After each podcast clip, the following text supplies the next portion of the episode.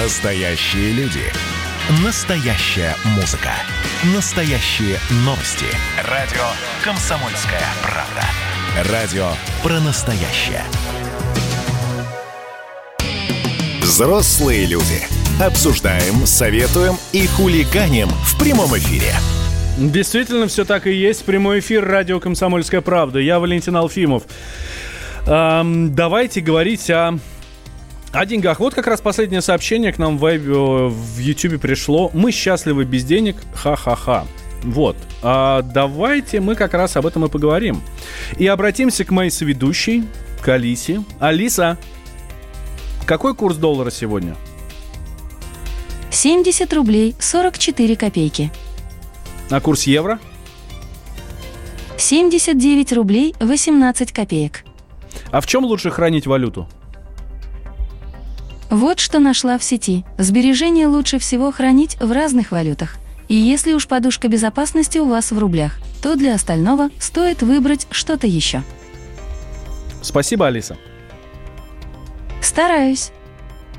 Ну вот смотрите, да, не просто так, не просто так мы сейчас всю эту историю затеваем. И к вам, кстати, тоже, дорогие друзья, хочу обратиться. Вы свои сбережения в чем храните? Э, в какой валюте? Может быть, это что-то материальное в плане, там, я не знаю, там, квартира, машины, техника или еще что-то? Может быть, золото? А, евро, рубли, доллары, вот, ну, хотя бы вот то, а, то, что у вас есть. А, тут смотрите, какая история. Политологи, экономисты, эксперты еще в начале июня говорили о том, что после голосования по поправкам в Конституцию якобы, якобы должна быть девальвация, якобы курс рубля должен рухнуть до каких-то там, ну, запредельных значений, ну, хотя сейчас они уже не кажутся запредельными, не знаю, там до 110 рублей за доллар. Вот. Эм, так это или нет? Что сейчас происходит? Как э, ситуация наша внутренняя, как мировая ситуация будет влиять на доллар, э, евро и вообще на все другие мировые валюты? Э, и в чем хранить деньги? А об этом сейчас мы поговорим с нашим экспертом. Тимур Нигматуллин с нами на связи, управляющий активами э, акционерного общества «Открытие брокер». Тимур Рафаилович, здравствуйте. Добрый утро. Тимур Рафаэлович, а, давайте для начала вот как раз вот эту инсайдерскую информацию, что якобы, якобы после 1 июля, после голосования по поправкам будет девальвация и рухнет все, что только можно. Верите в это, нет? Э, я думаю, что это технически невозможно, потому что у нас э, рубль свободно плавающий, он не поддерживается э, Центральным банком, допустим. И, соответственно, чтобы его девальвировать, нет каких-то рычагов. Если валюта плавающая, она и так плавающая, нельзя девальвировать. Э, соответственно, если нельзя девальвировать, нельзя ожидать, что это произойдет. То есть это довольно странное утверждение. А, тем не менее, рубль действительно ослаблялся. А, отчасти это совпало с выборами, отчасти это было напрямую влияние со стороны политических событий, но это вряд ли является основным фактором курса образования. Основной фактор ослабления рубля – это санкционные риски. То есть это вся история про э, Афганистан, про убийство американских граждан, она получила развитие в американском Сенате и в какой-то, с какой-то вероятностью может э, вылиться в новый виток санкций. И, на мой взгляд, именно эти риски давили на национальную валюту, а не сами по себе выборы. Хотя, наверное, какая-то зависимость есть и с другими событиями. Угу. А, будет ли, будет ли доллар по 110 рублей? А, в теории это возможно, как я уже сказал, рубль является свободно плавающей валютой. А, ну, в теории понятно, думаю... то есть, ну, технически это, это возможно. Он может и 210 стоить, да? Ну, мы понимаем, что это возможно. Да. А будет ли, есть ли к этому предпосылки? А, предпосылок пока, наверное, нет. А, в принципе, наверное, ключевой момент э, вот во всей этой истории с курсом образованием это непонимание э, многими участниками рынка э, новых после 2017 года механизмов функционирования этого рынка. У нас сейчас низкая рублевая инфляция, не сильно выше, чем долларовая. И поэтому, если рубль сильно ослабляется, он может через некоторое время укрепиться, если изменятся факторы.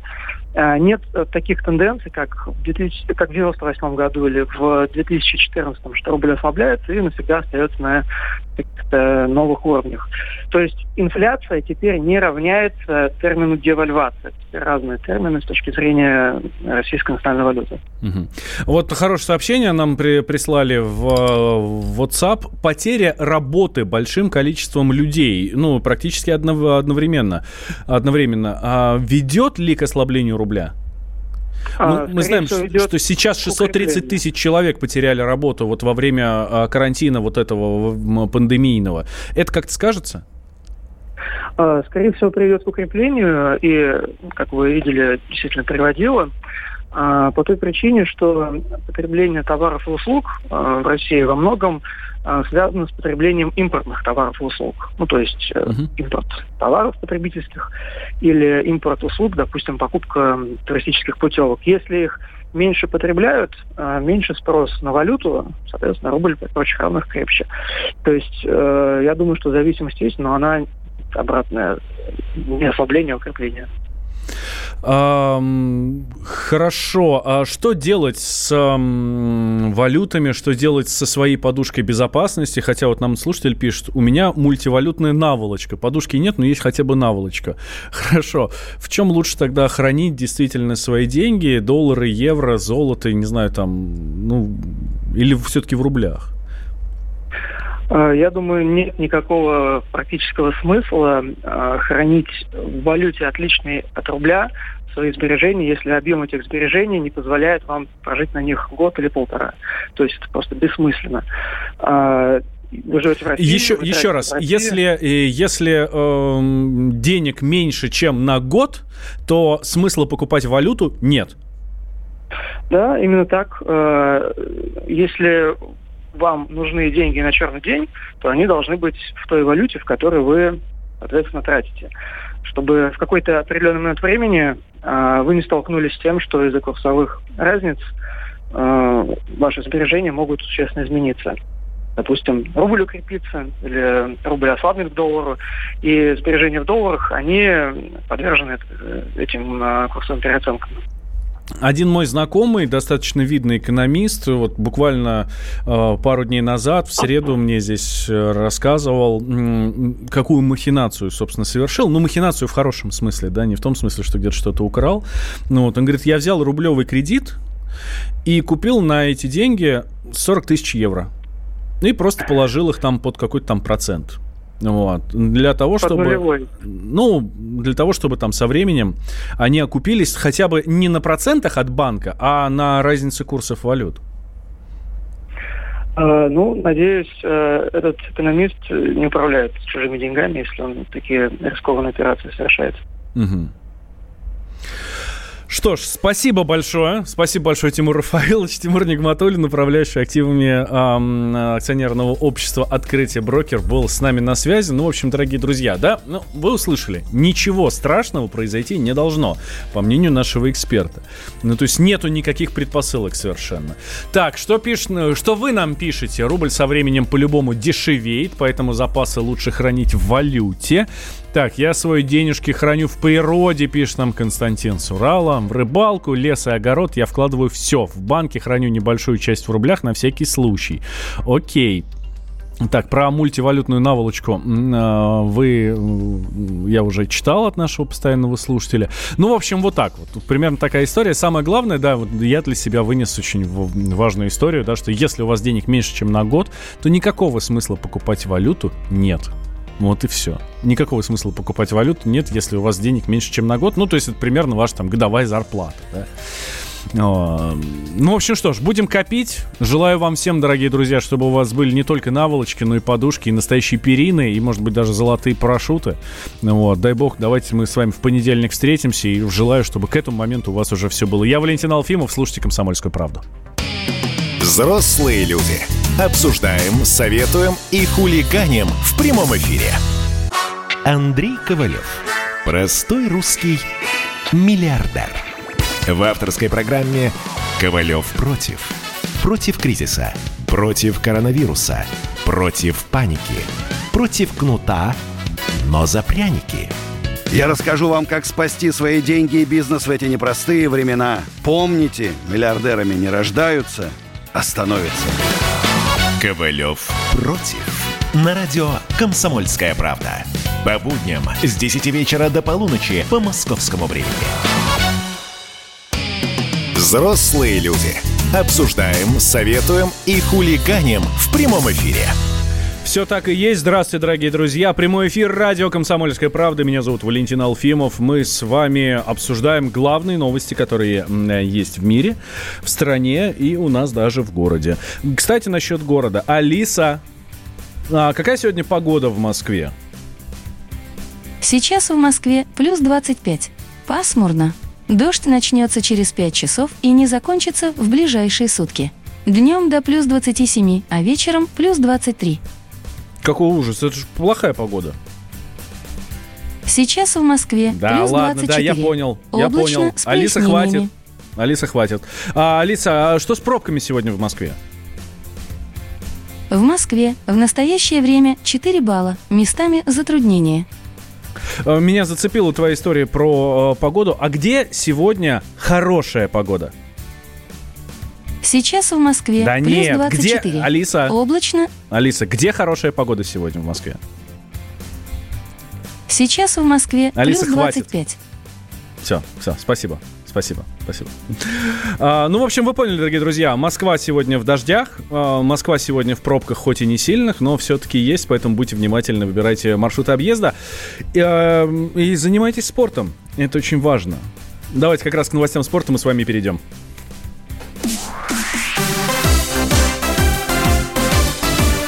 Новости спорта. Андрей Вдовин, наш спортивный обозреватель, к нам присоединяется. Андрей, привет. Физкуль, привет. Я считаю, что все болельщики футбола, все любители э, этой прекраснейшей игры в ногомяч должны обняться и плакать, потому что Лионель Месси вроде как уходит из Барселоны. Э, Да, действительно, э, вроде как э, есть такая информация, что команда Месси и его менеджеры прекратили, приостановили переговоры о продлении контракта с Барселоной.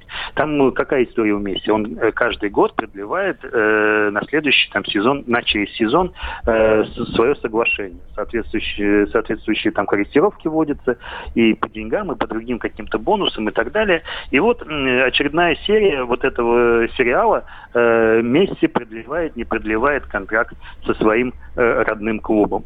Ну, что не устраивает Месси? Месси не устраивает партнеры, потому что он считает, что клуб не покупает э, хороших игроков, таких прям, ну не хороших, а прям вот таких высококлассных, с которыми можно выигрывать и чемпионат Испании, и Лигу чемпионов. Э, Месси, возможно, не устраивает тренер. И э, таким образом, с помощью этих переговоров, э, Лионель Месси и его команда пытаются как-то влиять на клуб не знаю, либо делать его лучше, либо делать его под себя. Слушай, а немного ли этот карлик на себя берет? Ну, я, может, достаточно жестко, но все-таки. Он не тренер, он не президент клуба. Какого черта ты выпендриваешься, что у тебя там партнеры не те, те, тренер не тот или еще что-то?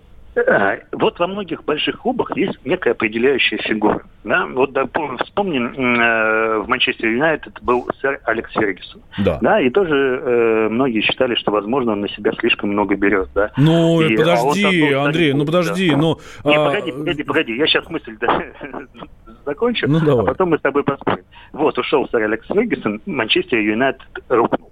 Да, вот такая определяющая фигура в Барселоне Лионель Месси. Понятно, что с Месси Барселона, понятно, какая Барселона с Месси, да? А если он уйдет, большая вероятность, очень большая вероятность, что клуб тоже рухнет на какое-то время, пока не найдет еще одну центральную фигуру. Вот, мне кажется, поэтому идут у него на поводу на его жесткие условия. Ну подожди, Месси игрок, пусть капитан, пусть легенда, но он игрок. А сэр Алекс Фергюсон был главным тренером и генеральным менеджером команды и решал полностью судьбу клуба. Назови мне еще трех э, людей из Барселоны, из нынешнего состава, кроме Месси. Не знаю, Суарес, Пике, э, ну, Терштеген. Вот, вот, вот, вот, вот, вот просто каждому так вот скажешь, да, и ну двоих, может быть, одного, двоих могут, могут быть наз- назовут, да, а с третьим э, так вот, м, вот такая пауза, да, потому что Месси все равно и Барселона сейчас это знак равенства. Хорошо ли это или плохо, ну, не знаю, мне кажется, что вот для Барселоны сейчас хорошо. Но там есть еще одна история. Там еще есть одна история, потому что сейчас, э, знаешь, кто может быть следующим э, главным тренером Барселоны? Так. Хави. А. Сейчас с ним идут переговоры, да, он сейчас в Катаре тренирует, набрал какого-то опыта себе, да, в качестве главного тренера. И мне кажется, да, что если Хави придет на, глав... на пост главного тренера Барселоны, у Барселоны будет еще один шанс. У Барселоны появится мало того, что э, единомышленник вместе, но и второй полюс влияния, да, мощная фигура. Вспомните Хави Иньеста, да, вот эта вот связка, мозговой центр Барселоны, который сделал эту команду, превратил ее в легендарную команду. Да, вот сейчас вот если Хави вернется, мне кажется, что э, это шанс на какие-то большие успехи для этого клуба. Ну да, было бы интересно, и, насколько я понимаю, у того же Месси с Хави ну, нормальные отношения, потому что они играли вместе, и один другому подносил они вместе, снаряды. Да, они одинаково понимают футбол, это самое главное. Да. Ну ладно, следим за этой историей. Кстати, Зинедин Зидан, а, ну так-то на минуточку, легенда Реала, главный тренер Реала, главный тренер команды, которая больше всего противостоит соответственно, Барселоне, да, то есть, ну, это как Спартак ЦСКА у нас, у них там Реал Барселона. Ну, только это, наверное, уже на мировом уровне, а не на только национальном.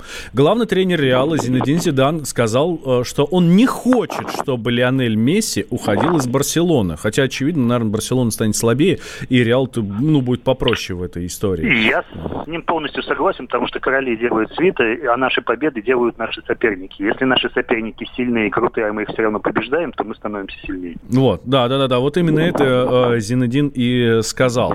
Так, э, давай тогда в наш футбол вернемся, в чемпионат России. Пусть он, конечно, не такой крутой, как э, Испании, хотя можно будет поспорить. Ну, страсти, страсти у нас кипят не меньше, не меньше, чем испанские. Да, и сейчас э, главный матч э, следующего тура, который мы ждем на этих выходных, это э, Краснодар-Зенит. Я напомню, что Зенит, если выигрывает у Краснодара, а Локомотив теряет очки, то Зенит становится чемпионом досрочно. Да, и мне кажется, что Краснодар, если он хочет, опять же, да, тебя э, противопоставлять э, лидеру нашего футбола, если Краснодар хочет быть топ-клубом российским, то он должен вот такие матчи, конечно, конечно, использовать себя во благо и э, там одерживать э, красивые победы. Ну, дай бог, э, я Краснодару желаю исключительно победы. Вообще, честно желаю, чтобы когда-нибудь он стал чемпионом России. И чем скорее, тем лучше. Просто ну, совершенно жуткую симпатию хочу, э, жуткую симпатию испытываю к э, этому клубу. Сможет ли Кокорин сыграть против «Зенита»?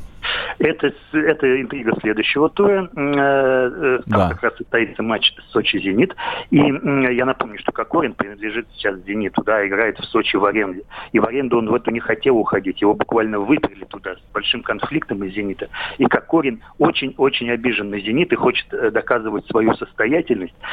Но при этом, согласно условиям соглашения, арендного соглашения, Сочи должен заплатить дополнительную сумму, чтобы Кокорин смог выйти против своего «Зенита». Э, какая-то сумма, сейчас вот э, разные инсайдеры говорят, разные э, цифры называют, то ли 25 миллионов рублей, то ли 40 миллионов рублей, но в любом случае это очень приличные деньги. И здесь вопрос, конечно, да, если Сочи хочет сохранить у себя Кокорина, если он хочет сделать его своей главной звездой на долгие годы следующие, да, то, конечно, он должен найти эти деньги. Если нет, если Кокорин это история только лишь до конца сезона, если Кокорин должен был лишь спасти Сочи от вылета, то, конечно, такие деньги тратить-то, наверное, и бессмысленно. Ну, а Кокорин хочет сыграть, Кокорин хочет доказать, э, что он крут, что он э, на фоне этого «Зенита».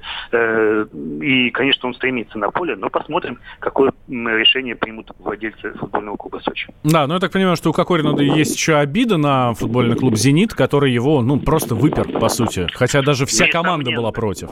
Несомненно, несомненно, потому что Кокорин хочет доказать, и прежде всего руководством, боссом «Зенита», что они поступили очень неправильно, возможно, даже где-то непорядочно, а как он это может доказывать? Только своими головами. Да, и смотри, давай еще вернемся к теме, которую мы обсуждали накануне, про легкую атлетику. Международная ассоциация атлети... а, легкоатлетических федераций, это ИААФ, наверное, да? Это... Нет, сейчас она по-другому называется, она называется сейчас World Athletics. Ну, короче, это то же самое. В общем, самая да. главная а, легкоатлетическая ассоциация мира временно остановила выдачу э, нейтрального статуса российским спортсменам, э, потому что наши, как мы вчера говорили, на, ну, Всероссийская Федерация Легкой Атлетики до 1 июля не заплатила штраф, вот тот самый, за вмешательство в расследование допингового дела. Те самые 5 миллионов э, долларов, и там еще сверху прилипло еще э, почти полтора миллиона долларов за расследование комиссии, а потом дальше может прилипнуть еще 5 миллионов долларов условного штрафа, а потом может свалиться еще десятки миллионов, которые на нас навесят и так далее. Именно поэтому мы и не заплатили, да, э, потому что нету гарантии, что если мы заплатим 5 миллионов долларов, то на этом все закончится, что нас не будут доить дальше и дальше и дальше. А все это, с моей точки зрения, похоже очень на шантаж, потому что, э, ага, вы нам не платите деньги, вы нам не платите штраф, значит, ваши спортсмены не только под российским флагом не будут выступать, они, значит, вообще не будут выступать. И мне кажется, конечно, это с точки зрения World Athletics очень непорядочно, и, э, но при этом надо, конечно, вести дальше переговоры и как-то отстаивать свою правоту. Но э, наших спортсменов в этой ситуации очень жалко, и э, я напомню, вчера Осицкена, Мария Осицкена, э, самая главная звезда нашей легкой атлетики, заявила, что рассматривает возможность ухода из сборной России. Ухода из сборной России куда? Наверное, в другую какую-то сборную. Э, о, тоже такое мысль такая очень, идея такая очень спорная, да, но в этой ситуации я даже не знаю, как поступать дальше нашим спортсменам, нашим звездам, э, которые, для которых э, легкая атлетика – это смысл жизни. Угу. Да, Андрей, спасибо большое. Андрей Вдовин, спортивный обозреватель «Комсомольской правды», был с нами на связи. Э, смотрите спорт, занимайтесь спортом и болейте этим самым спортом. Сейчас небольшой перерыв, через две минуты я к вам вернусь, никуда не переключайтесь. Взрослые люди. Обсуждаем, советуем и хулиганим в прямом эфире. Когда армия. Состояние души. Военное ревю на радио «Комсомольская правда». По вторникам и четвергам полковник Виктор Баранец метко стреляет словом.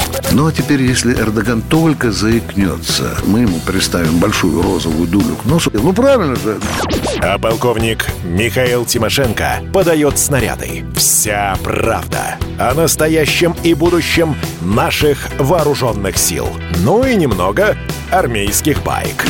Медведя можно научить стрелять из автомата. В прямом эфире. Слушайте и звоните. Военное ревю. По вторникам и четвергам в 16.00. По московскому времени. Никто не уйдет без ответа.